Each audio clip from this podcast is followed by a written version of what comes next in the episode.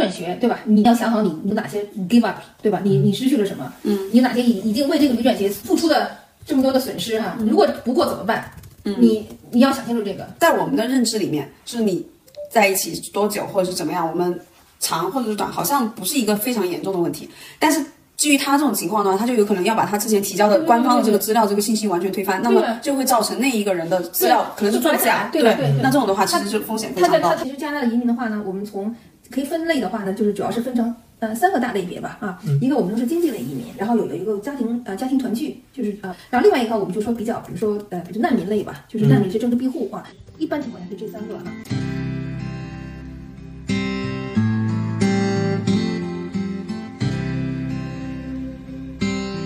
Walking down 29th and Park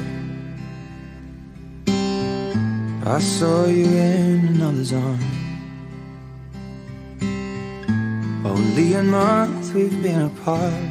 Hello，各位播客的听众们，大家好！我们播客终于又回归啦！现在是我们多伦多的时间，二月二十号下午的五点钟。今天我们这期播客呢，主题比较特殊，我们想做一期跟加拿大移民相关的内容。那我们今天请到的嘉宾呢，有我们的小红书博主橘子，还有我们的移民顾问伊老师。那关于这期我们播客的背景呢，有请我们的橘子来做一个介绍吧。Hello，大家好。嗯，今天我们想做这个加拿大移民相关的呢，是因为我觉得小红书非常的实用。我们之前在那个。嗯，来加拿大的生活方面，很多信息都来自于小红书，包括我们租房、买车、出去玩等等，都是在小红书上面做攻略。我就非常感恩小红书这个平台，大家去愿意去这么分享，让我们收获了非常多的一个信息。所以呢，我就想想着说，把我们来加拿大的整个过程呢，都写出来分享给大家，让大家如果有相同情况的，可以参考一下我们的这个经验。如果能帮到大家的话，当然就是非常好的。写了，我写了大概两周多左右的这个小红书呢，就粉丝就涨到一千多粉丝了，所以我觉得大家对这个还是非常关注的，所以说也也比较感兴趣。我就想，哎，借由我的这个顾问的一个专业水平来给大家做一些简单的答疑，因为我发现就是每一个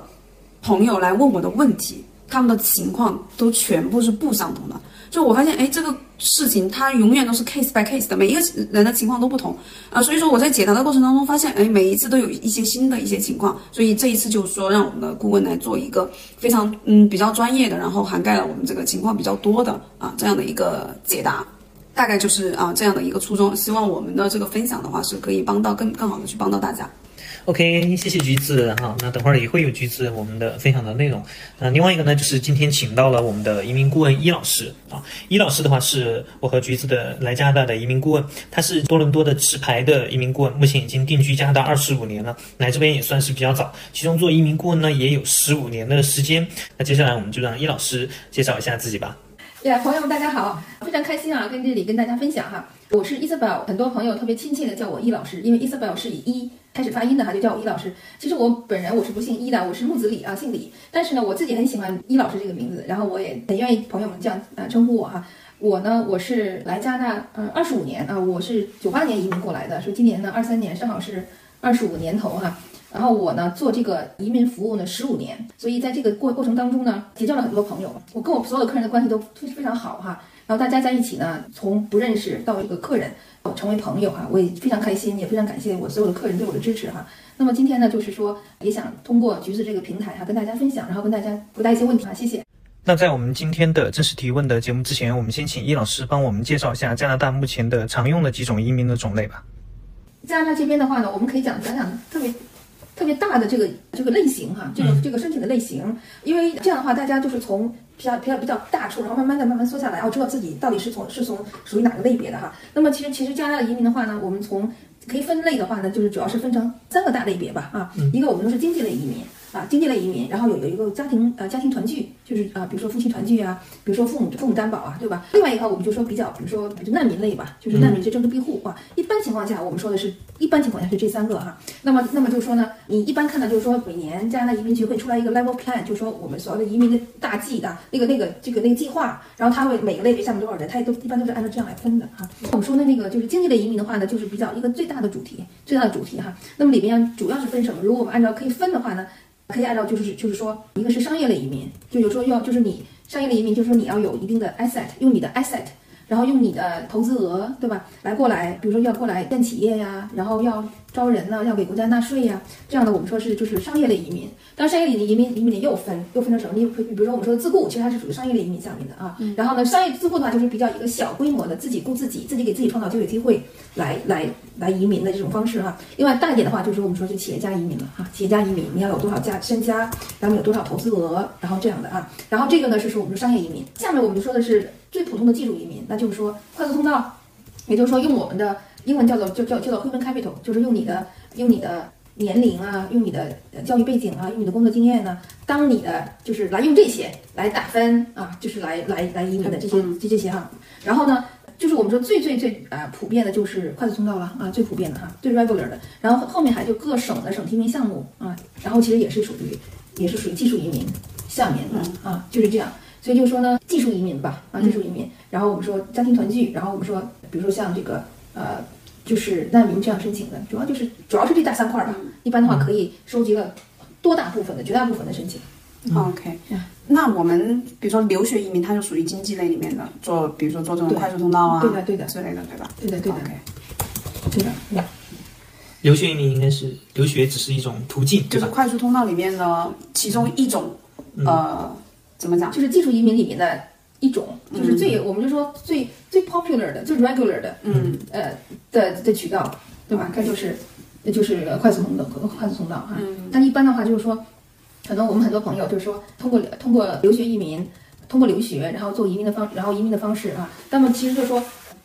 我们通过留学，然后其实留学后面的最主要的就是我们从从移民的角度讲，就是为了拿那个毕业工签，其实是其实是为了拿那毕业工签的，对吧？因为一般情况下呢，你你一般情况下。不管你是联邦的，其实联邦的快速通道还是各个省，他都会要求你。当然也有不要求 experience 的，但是他都会要求你有一定的有一定的工作经验，对吧？那就是说，这个就是一个留学移民后面的那个毕业工签，就是一个最，呃，就是一个不能说最 easy，就是通过你留学，对吧？那首先你的学校得满足一定的条件，就是它就是我们我们叫叫就 DLI 这个学校。当然你还要，现在目前的话批毕业工签也蛮难的了哈。你要一定要就是就是我们一般就是说你要尽到学生的职责。什么叫职责？什么叫尽到学生职责？你就要好好上课了，分数及格了，好好出席出席课程了，对吧？你你中间没有那个没有 gap gap term，也就是说你要一般的话就是一般情况下他只允许你最后一个 term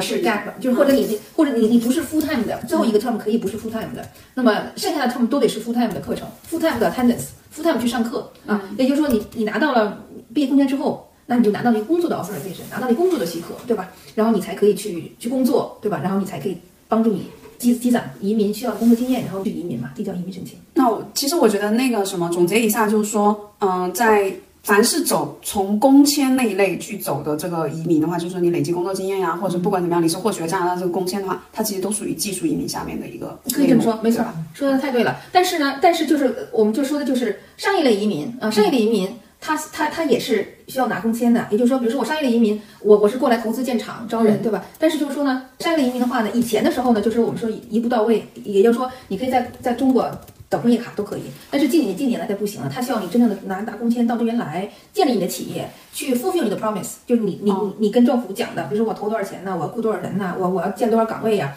要来 fulfill 你的 promise，来。就是许诺你的，就是承诺兑现，对吧？所以他他他那个类别，他也是需要有申请工签哦，就那个类别其实也是，我可以给你工签，你进来你就真的在这这里建立你的企业公司，然后有有这个按照你之前提交的这个来进行，然后完成之后他就给你这个对 PR 对吧？对对对对，这个应该就是属于我们在网上有看到过的要写商业计划书。对对对的对的，其实就是说刚才那橘子姐姐她讲的，我再多说一句啊，就是说就是。商业类移民的话呢，因为它也它是省提名，它是属于省提名类别的哈，所以所以它都是先先要向省里申请。那么省里申请的成功的标志是，就是拿到那个 nomination，拿到那个省提名证书，这是成功的标志啊。通常的话就是说省里面就是你比如说我们说那个商业那个商业移民吧，它成功的标志是第一个，他给你一个 nomination，第二个他同时发给你一个工签支持信。拿这工签支持信去去申请工签的啊，然后就是说呢，所有的省里的移民它都是两步走的，对吧？第一步的省里的成功的标志是拿到 nomination，然后用这 nomination 去去加拿大联邦移民部去申请移民。好，那我补充一下，就是我在呃收集这个问题的时候啊，就发现。就是每一个人的情况，哪怕他是走同一条路，都是完完全全就是不一样的。就是他有很多很多细节的地方，都是就是需要去再去确认的。所以其实，在这个过程当中，我们也只是说给大家把我们收集到的问题做一个我们在这个认知范围内的一个解答。当然，大家如果说呃确实决有有了这个决定想要移民过来的话，建议还是要一定要去详细的去做一个非常详尽的这个咨询，关于自己的这个移民方案的一个详尽的一个咨询。那这个其实是非常重要的一个部分，因为你你的自己的这个情况，然后你们自身的这个方案，它的这个可行性啊，一定要有一个很专业的人去帮你把控。我觉得这个这个点上面的话，你你可能在你后面遇到风险的。几率就会少一些，少一些。但有些人，我觉得他特别厉害，就是他的路径背景啊都比较简单，他英文水平也非常高，然后自身条件也非常好，他就完全是自己 DIY 的。那这种情况下呢，嗯，其实也是可以的，因为对于有一些人，他也确实可以是做到的。但是绝大部分的情况，都还是建议大家，就是如果有了自己的一个方向的话，一定要一定去找一个比较靠谱的这种专业的顾问，去把你这个几个方案的这种细节进行一下把控。啊，这是我想补充的一个点。OK，那接下来我跟橘子就担当帮大家提问的角色，然后剩下就让易老师来帮大家解答。嗯，好，那就由橘子先开始吧。我们要先做一个免责声明，就是我们今天的这个回答或者说关于这这些内容啊，仅代表说我们嗯的认知范围内给大家的一些反馈。但是不不构成任何大家的这个决策建议啊，具体的情况的话，大家还是要去找这种专业的顾问去详细详细的去聊一下你们自己的这个方案。嗯，我也想我想插一句哈，就是说，因为我们今天呢真的是一个就是一个真正像聊天一样的啊聊天一样的，所以呢，嗯，就是最开始橘子想让我来讲的时候呢，我说句实话，我还是有一些顾虑哈，因为我就怕有时候聊天的时候呢，一下子说的话可能不是那么严谨，不是那么这个唠白唠的去讲哈，所以因为我们做法律的话还是。特别特别可以说特别严谨的哈，特别严谨的。所以呢，我就说我很开心跟大家一起在这里一起我讲一讲。但是呢，一定要跟朋友讲，就我有有一个免责哈，这个这个 disclaimer，就是今天呢，我们就是讲一讲哈每个朋友的 case，像角色讲都是不一样的。所以就是说呢，我我特别的怕，比如朋友们听这个，然后呢，中文叫断章取义哈，其实也不是，就是说，假如你前半句听了，后半句听凑在一起啊，我说今天是说这个易老师或是橘子平台上跟我讲的，然后我我去做了，然后如果很很遗憾的讲，然后没有做成，没有帮到你，那我们就觉得很觉得很抱歉。所以我就就是所以就说呢，一定是一个。所以这个原则哈，也也不光是保护我、保护橘子哈，也在其实在保在保护大家，嗯，保护每一个申请人啊。就是今天讲一讲，只是一个专业的讲一讲。所以您的个案的话呢，您还是想去找您的找您的那个顾问啊，或者是您仔细仔细研究啊，就个案就是就是个案分析吧，就是这样的。对，就是这个事情是个大项目，就大家要谨慎对待，然后要非常严谨的去做这个事情。那我们现在开始吧。嗯，有一个朋友问到说，他说他是用这个硕士的 offer 申请了加拿大的学签，然后之后转去 college 读书。那途中的话，在加拿大境内续学签的时候，会不会因为他从硕士转去了 college 有移民倾向，对他拒签续签的时候要注意什么嘞？嗯嗯，这个问题是这样哈，就是说，嗯，在就是在续签的时候呢，呃。我先这样说吧，就是呢，不用太担心啊，不用太担心。但是呢，要给予足够的重视啊，给予足够的重视。就是我在我在我从业哈这么多年来，有的时候也去看其他朋友的一些拒签信哈，就拒签的资料拿过来给我们哈，然后我们就觉得好像不应该是这样。也就是说，我觉得就是没有太好像没有太足够的重视哈。做的时候呢，就是就是什么叫要给予足够的重视，要觉得我这个问题很很严肃很严谨，要好好的去去去想。该怎么样去把这个事情要讲清楚哈？不能说，嗯，就是我们在做这个事情当中，如果把困难先先先想出来了，然后怎么样？比如这这个是坑，怎么样去填这个坑是非常重要的哈。但是就说呢，假如说就比如这个 case 啊，我们我们入境了，去读了 college，然后续签的时候哈，那肯定就是第一点就是说你的 college 一定要好好读了，对吧？你的学你的这个这个学学校的信肯定要有，对吧？然后你的这个这个比如说 attendance 啊，或者如果你比如说呃比如说成绩啊，一定要有，对吧？一定要好好的解释跟签证官讲。就是说，哎，还是要这还是要解释一下的啊。就是呃，我为什么从这个本来是想去去读硕士研究生的，现在去转 college，还是要还是要讲一下的，还是要讲一下的哈，讲出自己的原因来。那么，如果在这样这种全呃这种情况之下哈，我觉得还是可为的，还是可以做得到，不用太不用太担心的。嗯，就是说，其实他续签的话，可能肯定比你第一次申请要容易多了，但是也不能掉以轻心的去随意的提交这个资料，要比也比较认认真真的把。需要的一些资料准备好，然后并且要解释清楚给这个签证官。对，那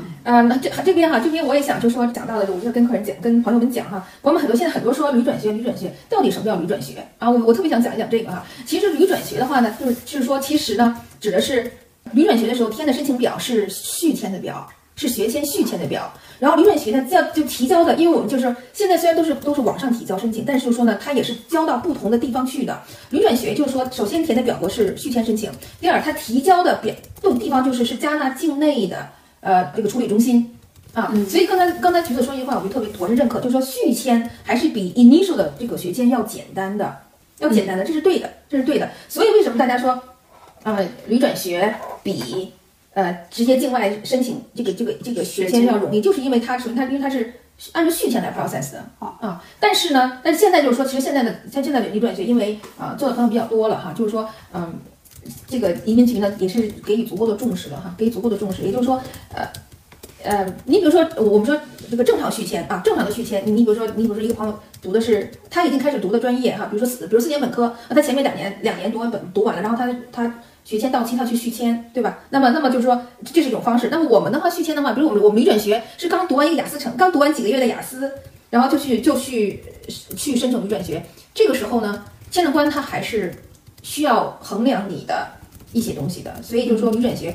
也不像以前那么容易了啊，也还是要要跟要一般的话，我们做旅转学真的是跟境外学签一样的对待，一样的呃准备资料，没有一点说可以偷懒的地方啊。我们是，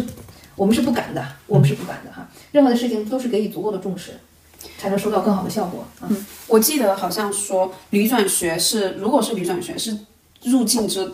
入境就要去读那个前置的语言课程是必读的，对吗？对的，对的，就是说为什么就是就是旅转学的话呢，就是你必须要读一个我们我们叫我们叫做 prerequisite，就是一个就是叫就前置课程，对吧？你你只有读了一个前置课程，你才可以申请旅转学，因为现在我们说了旅转学的话，它是按照续签来操办的，对吧？所以你那个对吧？你你前面读了读了 prerequisite，就是前置课程，你才有的续啊。对吧？你才有序，所以其实就是这样。对，这就是很合理的解释了为什么旅转学必须要读一个前置对啊，因为它按照续签来做的。所以，在我旅转学从我的旅游签申请学签的过程，其实是在我完成我的语言课程的时候，然后再去转我的学签，对不对？而不是我一入境，同时申请语言课，也同时去申请转学签，是这样吗？不可以的，不可以。就是说，你一定要，你一定要有一个证明，你读完了 prerequisite，你的你的这个你的这个 prerequisite 已经 finished completed，你才拿到这个有这个证明。的情况下，然后你才可以做旅转学，你才可以去续签啊。哦，那他这个读就是说，他读那种前置语言课程，他就找那种语言学校，那语言学校也是旅游签就可以去读的，对吧？呃，这个是这样的，就是说呢，这个问题非常好，就是通常情况下哈，就是说，呃，就是我因为现在市场上也有一些呃学校，我们就不提名字啊，不提名字，它是就是它是一个语言培训学校，然后就是说，通常呢就是读完了他的学校就可以，因为他的学校跟一些。大专院校是一个 partnership，对吧？对，对吧？但是呢，嗯，这种情况下呢，有很多时候造成一个脱钩的现象。什么叫脱钩？就是说，就是，OK，我先把我的观点说出来。就是一般情况下，我们还是让朋友们去读你你你那个学校。你比如说，你你想你想读 Seneca，你最好去读 Cinica 的语言语言班。你想你你你想去读 Centennial，你要去读那个商业层层语言班。为什么呢？因为它有个它会有个脱钩的现象。也也就是说，比如说我们不提这个学校的名字啊，嗯，其实这个学校也蛮好的，蛮好的。就是你你读完之后。对吧？然后你拿这个学签去申请旅转学了，很遗憾的讲，签证官他们他或他没有看到，或他没有认可，造成了拒签的情况屡屡发生，屡屡发生。所以就是说呢，我们这里讲的就是说，呃，就是一定要非常详细的啊，非常仔细的知道坑在哪儿，然后怎么去填平它。就刚刚说旅转学就是也没有以前那么容易来，我就想到我今天早上看到一个帖子说，移民的路走的人多了就没有路了，就就是说那有有中国人很聪明，他们会去钻一些。漏子，然后发发现那条路走得通之后，就一窝蜂的全是去走那个路，然后马上就没有路了，因为另外就给你堵上。哎，既然易老师讲到旅转学，嗯，其实我们在国内的时候，国内很多很多的，其实应该讲是销售都在推这个旅转学。那其实我想延展性的帮大家问一个，其实很多人都在关心的问题：假如我现在人正在中国。我又有想来加拿大读书的意愿，嗯，我是应该直接申请学签，还是通过旅转学的方式？就是旅转学的这种方式，到底是适合什么样的人来做？这个问题问的特别好。那么，那么首先我们是这样来回答：如果一个朋友现在在国内在工作着，在工作着，那么你要放弃你的工作到境内来，这个还是要小心谨慎的。因为为什么？因为就是我们做这个服务十几年，我们都在想，什么事都不能担保的，知道吗？就是说。就是前面一百个人都过了，那我是一百零一个，我一定能过吗？我可不敢说的，一定不敢说的。就是如果你要是把自己的工作放弃了，然后到今年要旅转学，如果不成功怎么办？怎么办？所以就是我我我永远的跟我跟跟我的客人讲，我们在做申请的时候，我们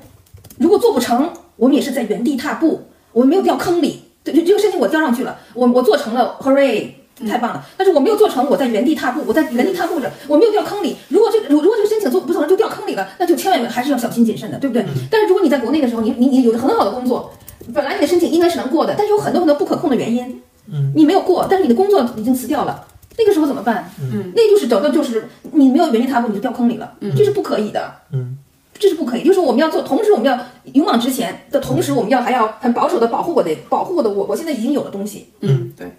这也是我们当时就是，呃，都是签证过了，就是已经拿到了，我们俩才辞职。就是当然也是，就上班越久赚钱越多嘛，就是、呃尽量的去上班，但最后都是我们是拿拿到那个签证之后，我们才考虑辞职的问题，之前都是一直没有没有要辞职的。其实我觉得就是说，嗯，就是我觉得什么样的人特别朋友特别适应流适合流转学，就是说真的是陪读妈妈，for example，陪陪读妈妈已经在这儿了，对吧？我已经在这儿了，我已经在加拿大境内了，对吧？嗯，我这个时候。那么我假设我假如说我想我想去读书，对吧？我已经没有说辞的工作辞掉什么这这这些 lost 的时候，对吧？那我那我我陪着孩子，孩子已经步入正轨了，对吧？孩子已经步入正轨了，孩子已经不需要我太多时间了。那我我有精力，我又愿意学习，我不愿意老待着。那我那就我去上个学，我觉得这是这是一个比较好的。但如果朋友说直接还在国内辞辞掉很好的工作，到这来旅转学来，我就觉得这个这个好像风险太高 risk 了了，risk 太大了。嗯嗯啊，就是因为什么？就是就是说这个申请，就是你在你觉得再简单的申请，他也会会不过的。不也是有有有什么原因？很多时候我们我们业内我们讲很多这个签证官，我们说醉酒判案，他其实这个应该过的，他喝醉了，他他他给你他给你他没让你过，他就他的是他的原因给你判判断失误。判决错误没让你过，对吧？但是呢，也会造成很多很多一连贯的这个对我们申请人造成一连贯的影响。这个负面的影响，对吧？嗯，所以就是就像刚才我讲，我们在永远往永远往前冲的同时，我们要还是要很保守的保护好我们已有的东西，我们才敢往前冲啊。嗯，所以这是一点，我觉得是特别想跟朋友们讲的。我觉得这个点特别好，就是一定要注意风险。对就，不是一个，因为这是一个长大项目，它是长线的事情，不是就是很就是你这个你这个风险太高的话，还是要谨慎一点。来，我们到下一个问题，这个 FSW 的海外工作经验必须要雇主信吗？别的证明可不可以？比如银行流水。嗯，这个问题的话呢，就是雇主信还是需要的啊，雇主信是需要的。就是说，在加拿大的这个申请上哈、它都会列出来哪些东西是 must 是必须有的，哪些是可以说是 supporting 有有更好，没有没有也行的啊。但是很很严谨的讲呢，这个就是在做技术移民，比比如说这个这个这个 worker skills，或者是加拿大这个境内的，就是这个一定要有雇主信是一个当头的重点的一个 documentation，嗯，所以还是要有的。还是要有的哈，但是就是说呢，我们就说到，呃，就像今天我们这是一个 general 的来讲哈，来聊天一样，但是具体个案的话呢，呃还真的要具体个案具体分就具体分析哈。哎，我们到下一个问题，说，请问 ECE 在爱德蒙顿好移民吗？比起 BC 来说，嗯嗯，我觉得 这个问题朋友问的这个 timing 特别好。那么就是说我回答的时候呢，也是看 timing。那么今天此时此刻，我肯定说 BC 要容易一些。就是这个这个幼教专业哈，现在目前的话呢，应该是 BC 更容易一些。为什么呢？就是说它，你知道，就是 BC 的话，它是 BC 的话，每个类别当然不能说每一个，基本上很多类别它都是打分的哈。那么这这个这个这个这个 early child educator 呢，它是分数比较低，可以捞起来，这是第一点。另外的话就是说它满足 education part 比较容易，可能你上一个很短期的这个 ECE 的培训，你就 qualify 了它的那个 education part。然后，然后呢？你要，当然你要，你要找到雇主了，找到雇主 hire you 啊。所以呢，总体讲起来的话呢，是这样的哈。但是啊，我们一定说但是，就是说，是不是说所有的朋友说，只要你做，你只要做一这个这个 early childhood education，一定说一定说是 BC 容易，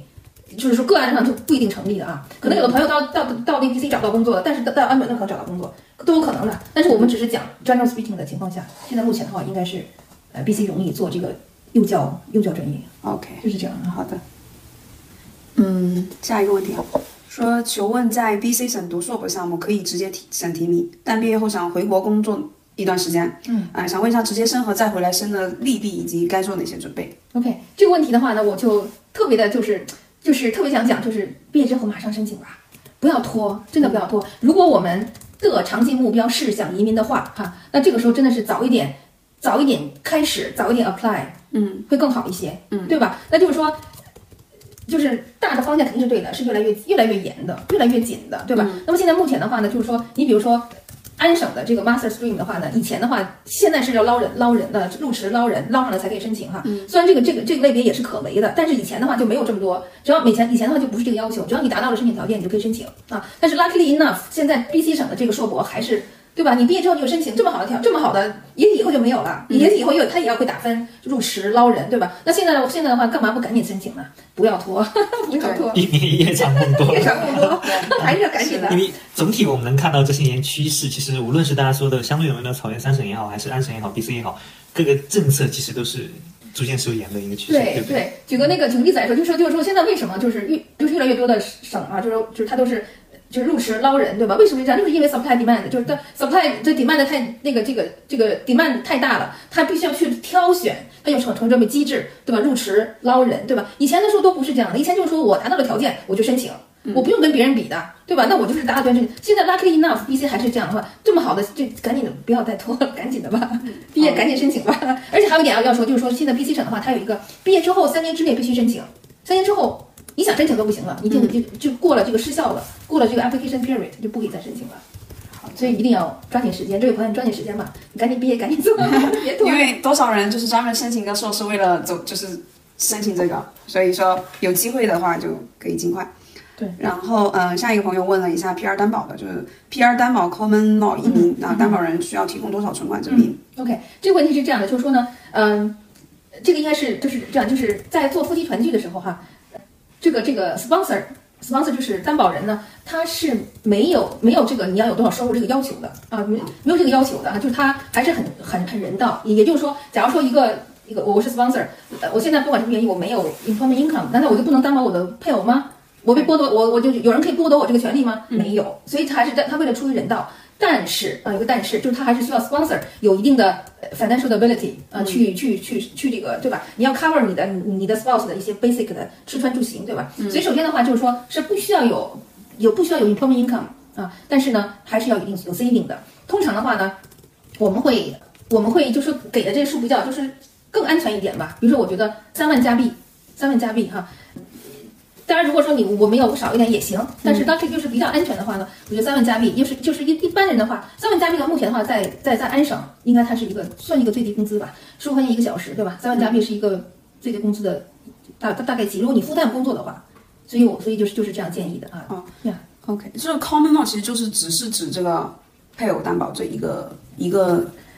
呃，类他这个这个朋友问的是 P 就 P 二担保 common law，他一定是夫妻团聚哦，common law 是啊，是夫妻团聚，因为就是说在在加拿大的话呢，他的这个这个 marital status 就是结结婚的这个 marital status，就是他就是你可以是 married 有一纸婚书是夫妻，你也可以是 common law 就是同居配偶。嗯，在这个同居配偶的话，跟 common law，sorry 同同居配偶跟 married 在这个权利啊义务上基本就是基本上没有任何区别的。OK，他只是没有一纸婚书，但是他 common law。嗯，同居的话需要同居几个月才算是？加拿大这边法律认定上的可以十二个月，十二个月，对吧？十二个月，嗯，那那说到这个 common law，就刚好有另外一个朋友，他也提到这个，但他的情况是这样的，就是说他跟对象呢，他上学就在一起了，然后他对象申请的 PR 就没有带他，嗯。啊，他他应该可我猜可能就是恋爱关系，没有没有那个婚姻关系，嗯，所以他们之前提交的信息都是 single，就他有有有对象，但是提交的信息是 single，然后他自己的工签快到期了。然后，嗯，他自己申请这个 PR 可能就不一定能下来，就是他工签到期了，PR 也没有上来，所以想走这个 Common Law。他说，嗯，那如果这种情况下他走 Common Law 的这个时间，就是他们填他们在一起的这个时间，是不是得从，比如说是他的那个对象有 PR 之后，才能算作他们在一起的这个时间？就是属于可能是同居伴侣关系吧。然后，因为他之前。他那个 PR 写的是 single 嘛？那这样算的话，他可能就刚在一起，就只能算作一年。对于移民局来说收到的信息，然后他他打算下个星期啊报税，就拿 common law 报完之后就去递交这个 common law 的这种 PR 申请证，可以吗？他如果是这样的话，他他看一下，如果这样走的话，他中间如果他递交申请了，他三月底回国一个半月，然后这个配偶在这边上班，会影响他的申请吗？嗯，是这样的哈，就是就是就是这个夫妻团聚上面这边呢，有就是像这样的 case 的话呢，要真的要 handle very carefully，真的要特别特别小心谨慎的去 handle 的。也也就是说，我如果就是一方哈，他在申请自己申请，他是他申请 PR 的时候，他说他说是 single 哈，他是他是 single 没有，但是呢，发生过很多时候，就是后面呢，他后面在做夫妻团聚的时候，他们为了表达两方这个感情很好，很早就住住在一起乐，然后就把这 PR 这个配偶的这个这个。推翻了他的推翻了，时间推翻了对时间了，嗯，懂我意思吗？那那那那这个时候呢，有这个可能就是这个 PRP 都有可能，他这 P R 被拿掉了，被被拿掉了，因为你当时申请的时候，你应该按照 common law 去申请。这个时候呢，在这种情况下的话呢，这个被担保方呢，他都法律被认为他他是他不是 family member，所以他就不 eligible to be sponsored。嗯，所以就是像这样的 case 一定要特别特别小心的。真的特别小心的，有的时候做这样的 case，我们都会跟客人坐下来，一天天数天的，我们都会数天的，因为要一定要 handle carefully，因为如果你不 handle carefully 的话，后果太严重了，太严重，严重是什么？就是说你本来我有了这个身份的人，可能被会扒下来取消，然后你另一方配偶呢会 declare 就会成为 non-family member，造成你以后永远都不可以被担保。所以真的这个真的不是小事情。啊，所以我我我我我就把我们先讲一讲 consequences 哈，这个具体的话，这个朋友我觉得我们先不回答，因为需要真的需要 handle carefully，、去数天数什么的，所以我们就、就是这样，嗯，讲到这儿哈。OK，就刚刚讲到说，如果一般是 common law 的话，就是你们至少是同居一一年十二个月，对吧？然后像他这种情况的话，其实其实我觉得在我们的认知里面，是你在一起多久或者是怎么样，我们长或者是短，好像不是一个非常严重的问题。但是基于他这种情况呢，他就有可能要把他之前提交的官方的这个资料、这个信息完全推翻，那么就会造成那一个人的资料可能是作假。对对对那这种的话，其实就风险非他常高。叫他他叫的就是就是，其实有的很多时候就是尤其我们这个我们的这个年轻的小夫妻啊，他们真的是无心无意的，就他们不是成故意的去犯，就是他们真的是没有 handle carefully，、但是就是这样，就是你不管你你是有意的和是无意的，在法律上面是一样的。所以就是真的是，我就想对这个朋友说，一定要 handle carefully，然后有可能要坐下来一天天数天数，make sure that 你那以前那个配偶的 PR 可以不要被扒下来，同时你还能够被 sponsored，真的很真的很严肃，很严肃。我觉得可能也跟就是以前国内啊，就是你未婚啊，基本上他们在有些类别上面你就选 single，就是我只要没结婚，我都嗯，他都会去选 single。但是因为加拿大他是认可同居伴侣的，所以说在这个上面你的 single 或者是 married，你这个信息的话就要更严谨一些，尤其是在和这个对做 PR 申请的时候。嗯对的，而而且而且就是发生过很多发生过悲惨的事情，真的发生了被悲惨的事情，所以所以就是说大家都说移民无小事，移民真的无小事，很多时候大家大家觉得很简单，而且就说假如说啊是这样，就是说有的时候我我我通过了，很多原因，有可能当时那移民官他是他就是。他睡着觉的时候，他给你，他给你审判审的，他让你过了，对吧？那你过的话，下面人一定能过吗？可真的是不一定的，不一定。所以我们还是按照一板一眼的，按照规矩那个办事。对，所以我觉得就是移民这个项目，所有都是 case by case，嗯，不管哪怕你你出生在同一个家庭，然后你们都同样的背景，什么都都差不多，但是也一定是 case by case。对的，嗯好，然后嗯，来我们来到下一个问题，说，请问像安省技工类一一好像有一些要求，有资格证书才能走技工一，像汽修之类的 compulsory trade。如果真的是这样的话，他这样这一类的这个技工拿证一般都要三年，他的 PGWP 一般也是三年，就这种情况是来得及的嘛？然后还是说对于这个 compulsory trade 的要求在学徒计划里也可以？OK，这个的话呢，就是说，先说一句话，就是一个盖帽的话，就是说，其实呢，像申请移民的时候，像这种 compulsory trade，我们都会敬而远之的啊，要敬而远之的啊。为什么？就是因为其实很难达到的，就是他就是在学徒计划都不行，你一定要 license 的。License 的啊，所以就是说呢，这个根本就时间是不够的哈。但就是我知道，就是说我知道，就是有一些呃，你比如说加这个安省电工哈，他是如果你在加拿大境外有一定相关的经验啊，那么我知道有些朋友他们就能很快，就是他就是你的那经验的话，他也可以被认可的。然后呢，你比如说你的学徒的时间又可以减短啊，这种可能这种可能性呢，这个可能性是存在的哈。但是就是说呢，如果说一一一个一个年轻人他都没有可能去到哪里去拿来这个相关这个时间来用，那就是要要从要要一点一点的去去去去去积攒时间的，这是第一点。第二点我还想说，就是说这个东西是不是闹着玩的，对吧？你要你要考个电工，考个水工，说句实在话，专业人员是受到大家的这个这个这个呃这个 trust 和那个 respect，、这活儿给你要能能干得到的。到时候你你你都没有经过专业的训练，到时候你你再把你自己伤着，然后你不但不能完成人家人家给你的 assignments，你把自己伤着了，这不是闹着玩的。所以像这些东西。还真的要踏踏实实走的，踏踏实实的经过这些这个这个学徒计划里的时间，因为那个时间不是说乱乱安排的，是有用的，真的是有用的。所以，但是总体讲的话呢，就是这个 trade 的话，在移民里面我们是不是常用的啊？不是常用的哈。以前的话，我们做过 trade，你比如说，嗯，你比如说安省技工里面哈，它有一个 baker，这个 baker 就比较简单了啊，它 luckily enough 它也被包含在 trade 里面，但是呢，那个时候就是说没有在没有说这个定向抽这个。抽人的时候，那就是说 baker 也行。现在的话，因为大家都知道，嗯，就是说 trade 里面这个 baker 是不能说混在里面的，就是说在里面哈。但现在政府呢，它因为它是定点定向捞人的话，很多时候 trader 就是这个 baker 也不会捞上来了。所以呀，总体就是说呢，在移民的时候，这个 trade 还是要我们一般的话建建议朋友们还是少做的，因为确实因为时间的问题，对吧？你不够呀，时间不够啊，啊，最主要的是这个。他的一个意意思应该就是说，比如说他做这个汽修工，他拿证都要三年，但他实际上他的工签对吧，也也就三年。对呀对，确实所以就不要走啊，就不要走 trade，哦，OK。就不要走 trade，就是这样的。还有一个问题就是说，嗯，父母担保收入有要求，过去嗯那，但是他过去三年中人数有变化怎么办？然后收入要求按当年人数算还是申请那年算？嗯这个呢是按照按照当那那一年的人数算啊，那一年人数算。比如说那个你你比如说那一年要生生了二宝了，那你那一年就要多加人了，多加人。如果你前一年只有一个宝宝大宝，那你就是就少加一个人，就是就是这样。还有就是说还有一点就是说一个就是我们在申请的时候，假如我我在申请的时候。我比如说我我我我我下星期我就要生了，我这星期提交，那是那这个孩子还不算的，因为还没有出来，哦，就这个意思，就是这样的，他总是有有有一个 cut off line 的，哎？，那他父母担保申请是要求多久的这个时间的这个收入啊？是是连续三年的，啊，这连续三年。提交申请的时候往前推三年，嗯那他往前推三年，那比如说他是最后一年按当年的人数，他当年人数增长了，就是也是把过去三年的其实也提交了，提增加一个人，不是不是不？是按当年的，就是按照你按照你你你你比如说按照你比如现在是二三年对吧？假如我今天担保父母就二二二一二零，嗯，那么我我二零年然后家里仨人那就是仨人，二二年长生生了二宝了，假那就四个人，就按当年当年多少人就算多少人。哦，他是说他是说你有一个人均，就担保是属于人均怎么怎么讲这个话，就是说，比如说我收收入三万块钱，我家家里有三口人，那那就是说，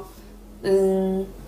他这个是怎么怎么去他就是他标准他就他就政府有一个严格的要求，就是你家里多少人，你也必须要达到多多多多少收入。啊？这个它就是有有严格的收入，有严格的要求可以看得到的。啊，就就是说，比如三你要担保父母，然后你们家现在是三口人，那你三口人应该要达到什么样的收入？他是按三口人小家庭再加上父母，那就五个人，哦，就是这样的。那那比如说哦，对，那我理解了，就是说你二零年三三口人，你担保父母五口人，但是你到了二三年，你又有你加加了一口人，那你就要按六口人来算。对对对对好，OK。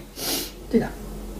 好，下一个，这个是硕士在读，预计二三年末毕业，没有工作经验，有美加澳旅行史、旅行签拒签史，然后她丈夫是本科学签，还有一点五年到期，已婚，感情真实，办配偶工签有希望吗？大概要提供多少存款证明？嗯 OK，嗯，我觉得哈，就是说我们在就是我们在 approach 任何一个申请的时候，我们都会看，就是如果是如果是个真实的案例哈，真实的案例，而且呢，你你比如说这他这个你说他这是夫妻，然后夫妻感情真实是真实是夫妻的，对吧？然后呢，我们有我我我们有这个需求想过来，嗯，而这个政府。这个 stream 又允许这样的，对吧？当然是可以的，当然当然是有希望，而且是非常有希望的。那就是说你在你，但是说什么？就是说，不管是他还是就是他还是一个短期短期签证申请啊。那么短期签证申请的话呢，还是要满足，就是说你签证到期你要回去，对吧？所以那就是说，所以还是要满足你在境外的一些一些连接呀、对吧？你的收入啊，你的存款呀、你的房产呢，还是要就是还它因为它还是一个短期申请，嗯啊，短期申请。然后就是说呢，这个这个这个 applicants 啊，需要大约多少存款？那么这个话就是说，我们会我们会怎么样看呢？就因为他想过来待多长时间，待多长时间，对吧？一般的话，我们算就是，假如一个月按照生这个生生活收生活，一千我们说两万两千五一个月连吃带住，一年它就是三万，对吧？那就是说，通常情况下，我们都会让申请人五万六万加币吧，嗯，对吧？因为这些也也是算出来的，都算出来，就是我如果过来陪，对吧？那么我我陪多长时间，对吧？当然就是说我拿工签，我我就是我有能力过来找工作，那找工工作找不到怎么办？对吧？所以我按按照找不到工作的讲，那我们按照我这个生活费，对吧？这生活费，但是啊，我们就说什么，就是它是一个 overall evaluation，它是一个全面的 evaluation，全面的一个评估，这一点只是一点，嗯啊，是不是不是说这点做到了，剩下都不管了？No No No，一定不是啊，所以它还是一个 overall evaluation。嗯，OK。然后下一个问题啊，想了解一下 NS 神硕士毕业，雅思八七七七有海外工作经验的，走哪一条通道比较快速？还有找工作的时候，term contract 的影响大吗？嗯哼，呀，啊，这个呢，嗯，这个是这个是我我是这样看的哈，就是这个朋友的这个还挺好的，非常好哈，有加拿大的硕士学位，还有八七七七，那就是说肯定我们肯定要要要入要那个入池的，入那个快速通道的池子，这是肯定要入的哈。那就是说，因为还有就是说呢，嗯，我想跟大家分享，就是说我们做这个服务这么多年啊，就是一般情况下大家都是愿意多管齐下的啊，因为大家都是意愿非常强烈哈，一般都是多管齐下的。比如说联邦的快速通道和省里的，我们都会都会多管齐下的哈。那这位朋友的话呢，当然他因为他是 NS，他也可以做这个加拿大的这个 NS 的经验类那也可以。然后它也可以做大那个大西洋试点啊，就是这三个这个项目都可以做。那么通常讲起来，如果快的话呢，如果能被快速贸捞起来，那当然是是更最快的啊。同时来说呢，费用也是最相对来说最低的，对吧？那我觉得就是说，嗯，万全之策就是说，哎，我我我就是我我想走这个，但同时我也准备其他的，对吧？这样的话就会就是增加可能性吧，增加所以 possibility。所以它其实是可以同时进行三个，比如说假设啊，他他三个项目都想做，他是同时三个都可以对的，对的，对的，这一点非常好，橘子问的非常好。加拿大这是它是允许的，它是允许的，就是说允许你同时申请多个项目，是不是是允许的。那当然就是说你你你你可能要多多付你的 application fee 呀、对吧？你可能要多多付费用啊。然后就是说呢，就是说就是首先政府是允许的啊，但是如果说政府如果是几个同时 process，那申请费那就就政府就不退了。嗯，就是就是是这样，但是政府是同时允许允许同时是要多个申请的。OK，啊，这个这这个相关条件呢都可以考虑一下。对对对，然后同时就是说，嗯，就是有的时候呢，我们也我我们也可以跟政府 disclose 一下啊，我我在申请这个，我我也在申请那个了。但是通常的话，这不是你的责任，你不是你必须要 disclose，嗯啊，就是你是不是是不是你 disclose 的话，我们自己来选择。但是政府一定是允许同时申请的。OK，然后嗯，这有一个国内本科，然后英国研究生是读的文科，现在工作两年了，想来加拿大。呃，请问申请硕士合适还是 college 本科合适？主要是好就业。嗯哼，明白。这个话呢，就是说，嗯，那么我们只能说那个，就是就是那个 general speaking 啊，就是通常状态下的话呢，那如果你有一个，你如果你有一个研究生了，对吧？那就是说平读，所以就说你你一般情况下，我们做很多国外的研究生到国内还在加拿大还是做研究生，还是学研究生，也就是硕士研究生哈。嗯。但是我们我们一定会解释清楚哦。我境外这个研究生，我学的是什么什么方面的？为什么我这边还读读一个研究生学历？到底有什么区别？怎么样可以更好的帮助我啊？就是一定要一一定要分清的。比如说，比如说我我自己做的 case 哈，这个朋友在在在中国也是 Master of Education，然后我们这边申请还是 Master of Education，那么顺利通过啊。那么我真的是我把那课程都比出来了，就课程都比出来了。要要么他会说，哎，你都是 Master of Education，你为为什么还要学呢？对吧？那我肯定要讲，对吧？我就区别是什么？怎么样可以帮到我？我们把课程都列出来。那么我在中国学了什么？我在这边学了，一看确实有 difference。有 difference，因为我的我的 focus 是不一样的，对吧？那么就是说，如果说如果说就是说大方面的讲，那肯定是这样，呃，就是这样的话，家长官会更喜欢了，他会更喜欢了。嗯，但是呢，但是就是说，你也不是说你你你不可以申请研文那个 post post graduate，嗯，这一定还是要 case by case 的哈、好 c a s e by case 的。但是呢，通常情况下就是说，嗯，很少有。一般的是本科的话，一般都是说，假如说是国内的高中的孩子过来读本科，对吧？这这是一个，要不然要花花那么多钱读本科就你已经有了一个硕士，读本科就不不太 make sense。还有很多朋友现在目前也是做什么？他在国内是本科，然后他在做在在做做一个二学历，就 second degree，然后也是本科，他同时可以把国内的本科好多课程可以可以转过来啊，可能比如说这边读两年就可以本科毕业，也也拿一个本科也是可以的，再拿一个本科 bachelor。这这是 otherwise，如果不是这样的话，你花四年时间再读个本科就没有意义了，是吧？嗯，意义不大。嗯，那那刚好也解答了另外一个朋友的问题，他就说，他说他读在国内读了那个 MBA，然后他过来评读 MBA 是不是会秒拒？然后那不会的，这不会秒拒的。这这这个这个怎么样分析？你比如说 MBA 它都它有那个 speciality 对吧？比如说国国国内学的是 finance 对吧？我这边学再学一个学一个 marketing 学一个 HR，这个要要就是一定要讲清楚的。我为什么在国内是这个？我过过来去来读这个？我为什么需要这个？自己怎么样帮到我我的 career career 的发展，我的那个职业的一个提升？嗯，这个也也要讲清楚啊，不是不行的。所以我觉得，嗯，总结下来，我们听到这么多学签的话，你的读书的那个理由是非常核心的一个部分，就是说你一定要解释得通，而且非常合理的去说服这个签证官，你这个读书的理由是非常非常成立的。对对对对，就是有如果说用一句特别大白话的话，就是我们要把签证官嘴堵上，让他哑口无言。他想说你，他都说不出来，他张不开嘴。为什么你把每个点都堵上了，对吧？他的的就他在反驳你，就是这个这个这个 case law 都不支持，嗯对吧？你你你看我一二三四我都堵上了，我这个问题我都解决了，对吧？如果他如果他觉得他不同意，不同意的话，他都说不出来什么，嗯，对吧？因因为像有很多很多这样的案例，我就上 federal court 去去去去做 appeal 去告的时候，很多时候很多时候就是。然后这个这个法官的判决就是说，你看他都已经讲得很清楚了，那么你不同意，你你要给我拿出理由来。有有的时候听人官他说不出理由来的，他就说不同意，那很抱歉，你的这个判决是不能成立的。你说出理由，你为什么不同意？但是我说的都非非常清楚了，你不同意，他说不出理由来，他只说不同意，sorry 不可以的，你要说出 reasoning 来。所以这个时候就让他说的哑口无言，你把每个点都套住了，都说的牢牢的了，他让你他没法反驳你，哦，就是这样的。嗯所以其实学签现在很多人就很担心，因为比如说大龄啊，就三十多岁，然后呢，呃又是比如说自己学倒读啊，或者是说自己本来就有已经已经有硕士了呀，或者说觉得就就就很担心这个，就觉得说，当然我觉得也是国内去宣传，就觉得反正你这种情况就很难下签啊，怎么怎么样。但其实最核心呢，就是你的这个读书的理由，你非常成立，然后加上你的资金啊能够支撑你，这这只要它是在合理的情况下，其实签证官他一般都还是会会通过。对，就是说，就是这样，就是说呢，肯定如如果说大龄道路，这是会增加难度，这是肯定的啊，这是肯定的，千真万确的哈。这就是说，如果我们如果我们把每一个点都 cover 住了，然后实在不行，咱们就拉出来去遛，咱们就去就发照靠去告。那么你告的时候，那法官他会看得出来的，对吧？我把每一点都说出来了，然后你拒绝我，你给出给出我的理由来。如果你给不出理由来，合理的理由来，那你你的这个判断，你的这个判决是不成立的。嗯，因为你看啊，这一个朋友他说他三十三岁，然后博士毕业工作已经三年半了，然后大龄到读拒签率是不是特别高？嗯，这个话呢，就是说，嗯，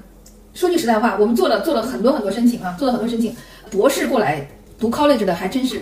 还真是很少很少啊。因为呢，就是首先这还是比较，其实还是一个比较明显的哈。另外的话就是说，他们可能 可以走其他渠道了，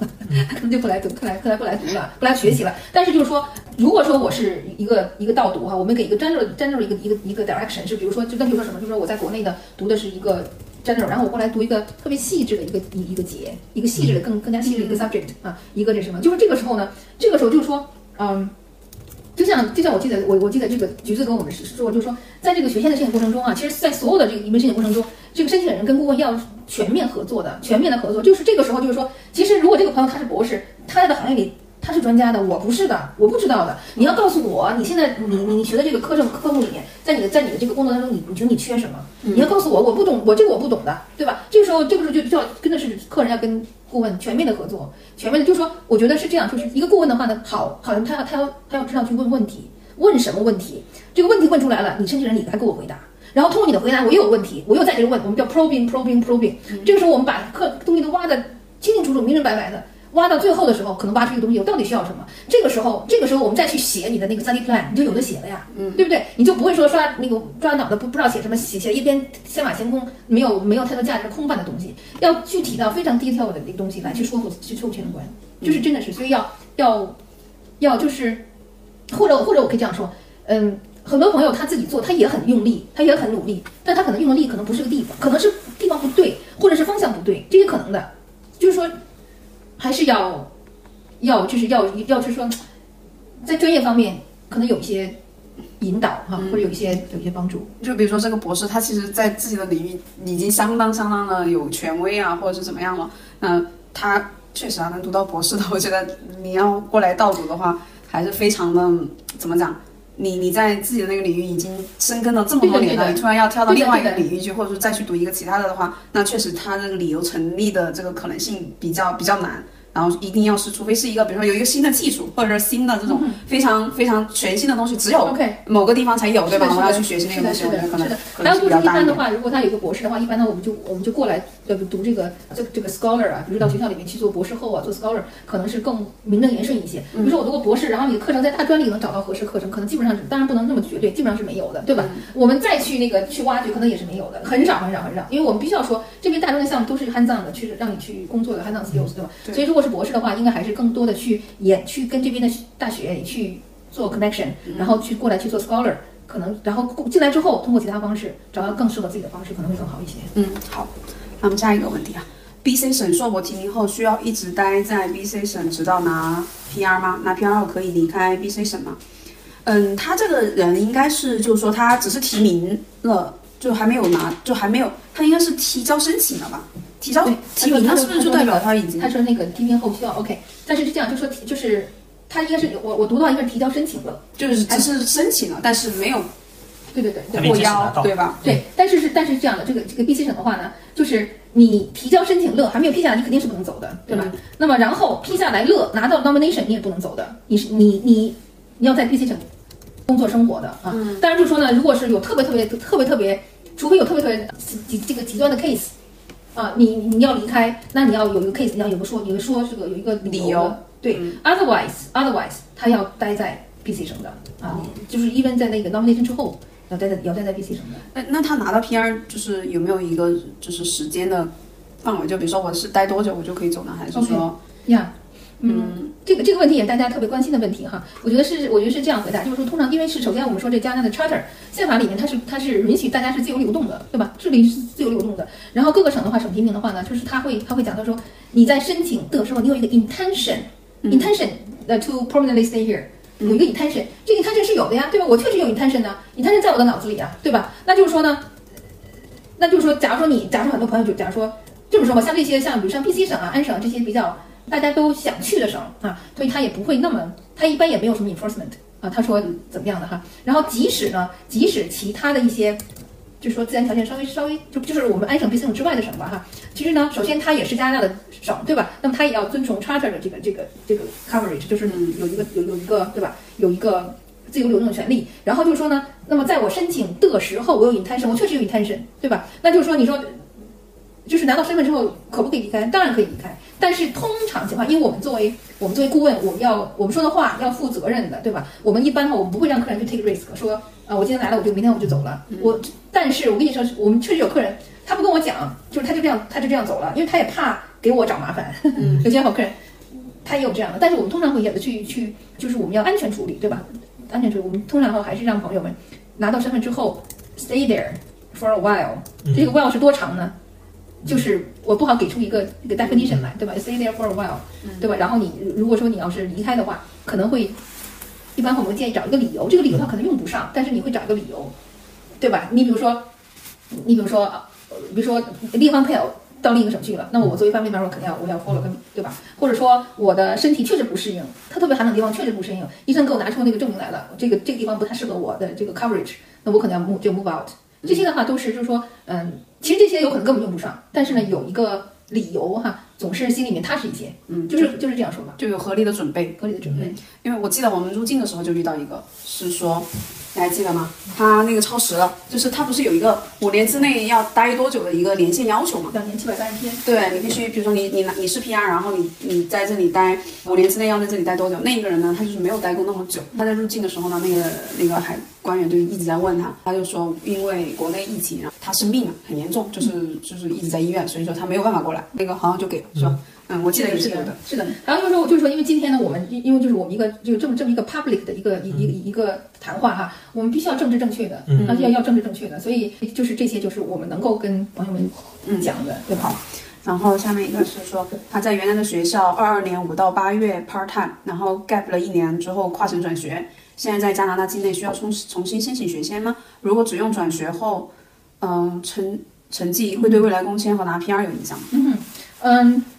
现在就是说，嗯，作为学作为国际留学生哈，就是现在呢，政府管的越来越严了，越来越严了哈。就是说，你要你要你要就是说尽到学生的职责，对吧？那么就是我们最我们最刚开始干的时候哈，那时候很多很多年以前了。然后一个朋友呢，他在这边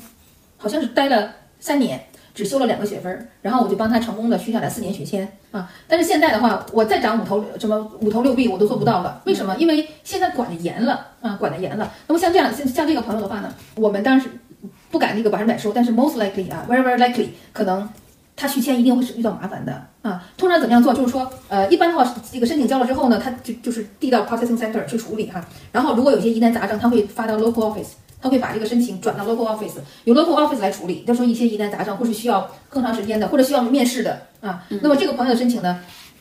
，very likely 可能会被转到 local office 啊。我就是说给你一个。给你一个 warning 哈，给你一个 warning，因为是这样的，在正常状态下呢，如果说你的这个停学哈超过一百一百五十天啊，你应该是把你的学签变成 visitor，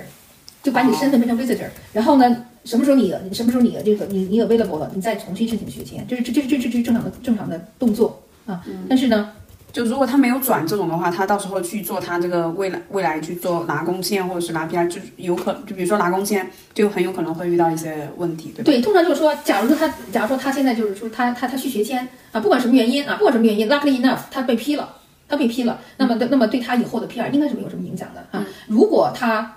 他没有这个学签没有被批，被转到 local office 了，如果如果说他这个申请被拒了啊，那他拒的那他就按照，比如说人家拒了说你让你必须马上离境，那么。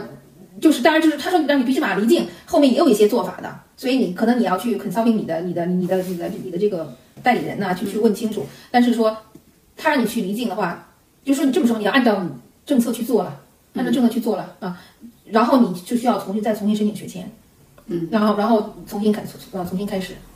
哦。嗯。哦，他这种是，他原来有学签 gap 了一年，他没有转，现在还在加拿大境内，他就说他转学之后，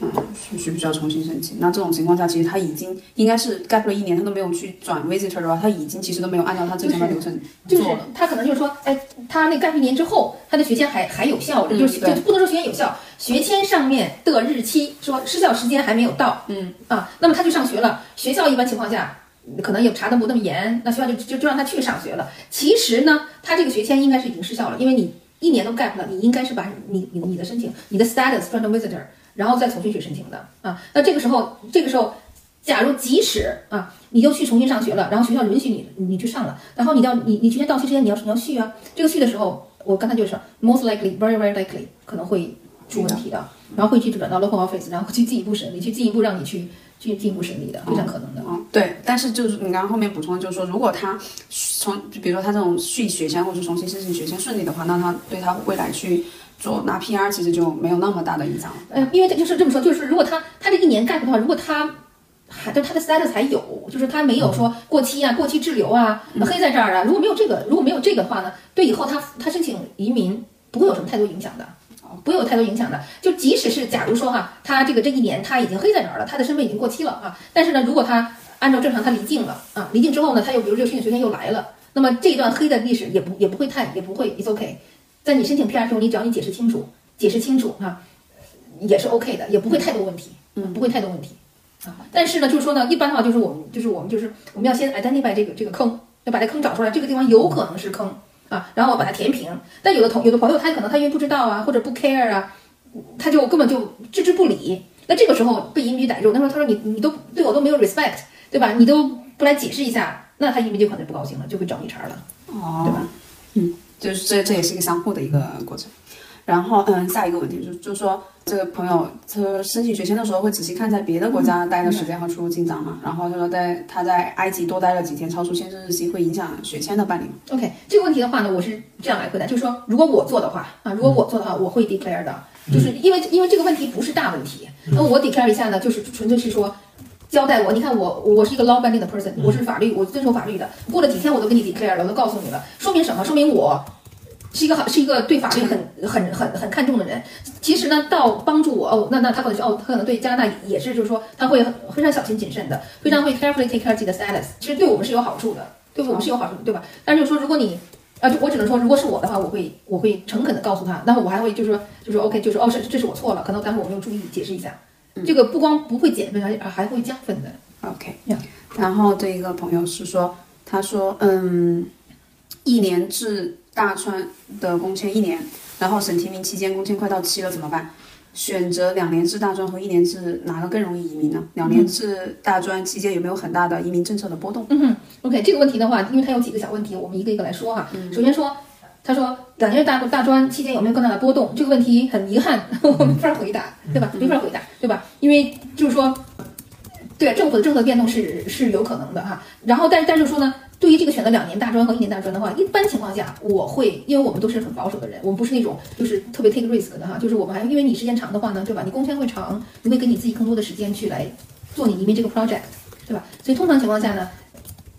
我们会，这当然也也要看看个案啊，看个案。那 general speaking 的话呢，我们会让客人选择两年的，因为是两年的话，你三年工签，对吧？你时间会长一些，来办理自己的自己移民的大事哈。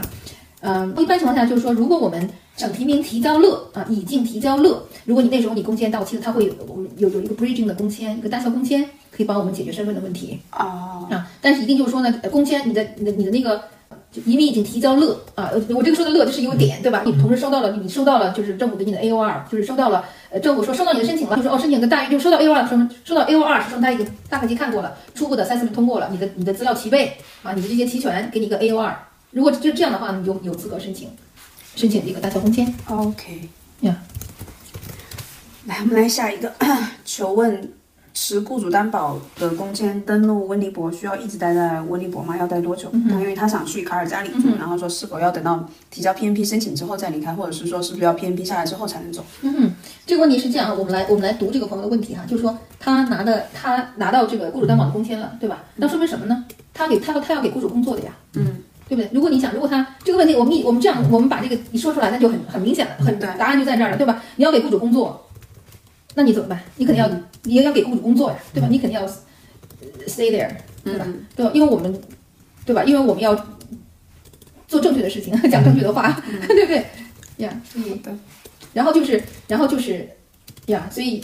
就像又又又回到我我回到我们当前面的问题哈、就是说你你要待在那儿对吧？拿到的那个拿到身份，就拿到身份之后，你想离开，刚才我们刚才我们说了对吧？差点来保护你那个什么，然后各个省的话呢，你的 intention 当时有对吧？后来我离开了，又回到下回到上面一个问题。OK，嗯，下面一个是是嗯，这个大龄到读已经拿到 BC 省某大学下的 diploma 直录 offer，多邻国成绩一百三，一月中旬被拒了，呃，然后目前没有重新递交，有美加美的旅签，然后有多次的美国出入境记录。可以旅签直接去加拿大境内申请学签吗？需要注注意什么啊？这个就是我们刚刚讲的那个旅转学的那个那一个情况了，对吧？对，就是说，嗯，刚才就是我们因为旅转学的话呢，它它它是按照续签来 process，对吧？那就是刚才刚刚刚才橘子说的一句话，我是同意的。就是续签的话呢，比你 initial application 还是会，就是签证官他的他的那个他那个头那弦儿都不是绷那么紧，因为他对吧？你已经做过 evaluation，你对吧？就是续签的话会容易一些。但是，但是如果旅转学的话呢，其实你只是拿的是旅游签入境，你的学签从来都没有申请过。但是因为你有这个旅转学的政策，你才用续签续签的申请。所以我所以我的意思就是说呢，嗯，如果很多朋友讲说旅转学比境外申请学签容易很多的话，我是不同意的。嗯，我是不同意的，还是要小心谨慎的去 handle，该哪一项该做的，对吧？该做的、该教的、该想到坑要坑要填的，要想还是要想清楚。其实我觉得这个朋友的资质还算不错的，因为他有美加加美的旅签，然后也出入过美那个美国的这个记录很好。因为国内其实很多人都觉得说，如果我有美国的这个签证的话，其实对加签是有帮助的。但这个朋友他还是被拒了，那具体原因不知道。但我觉得说可能。他在做这个申请的时候，有可能他首先他自己 DIY 的，然后他做这个东西没有做的很严谨，然后他是 diploma 的这个 offer 到读的这个嗯目的性还是比较明显的。所以说，我觉得他就算你转学境内来你转学，第一个是像我们说，他一定要去读那个语言课程。就算他，你看他多邻国成绩很高，一百三，就是说其实他的语言成语言是不错的，但他还是必须首先第一还是必须去读那个签证的语言课程。然后第二个就是说他申请第一次申请学签已经被拒过一次，那第二次的时候其实是更要哦一谨慎这个学签的一个申请。对，我觉得就是说，还有就是，就想反复的跟朋友们强调，就是说，旅转学，对吧？你你你你要想好你你你你有哪些 give up，对吧？你你失去了什么？嗯，你有哪些已已经为这个旅转学这个付出的这么多的损失哈、如果不过怎么办？嗯，你你要想清楚这个，对吧？所以，这就是像我们讲，就是我们要我们我们勇敢向前的时候，我们要 make sure，如果做不到，我们原地踏步，我没有掉坑里，这个是非常非常重要的。嗯，所以说其实他这种情况下，如果大的方向没有大的问题的话，他其实也可以继续在境外提交。对对对吧？对对，对的对的对。还有一个就是说，就是如如果有的朋友他已经他已经到加拿大，physically 在加拿大境内了啊，其实他他有其实也是两种方式，一个就是做旅转学了，对吧？另外一个就是就是 physically 在加拿大境内，他也可以提交境外申请的，哦，也可以提交境外申请。就就是说，如果他他就是他不读，不需要读或者不想读那个前置课程，也是可以申请哦，境外的，OK。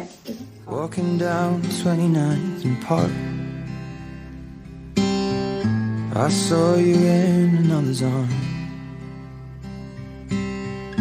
Only a month we've been apart. You look happier. I saw you walk inside a bar. You said something to make you laugh. I saw that both your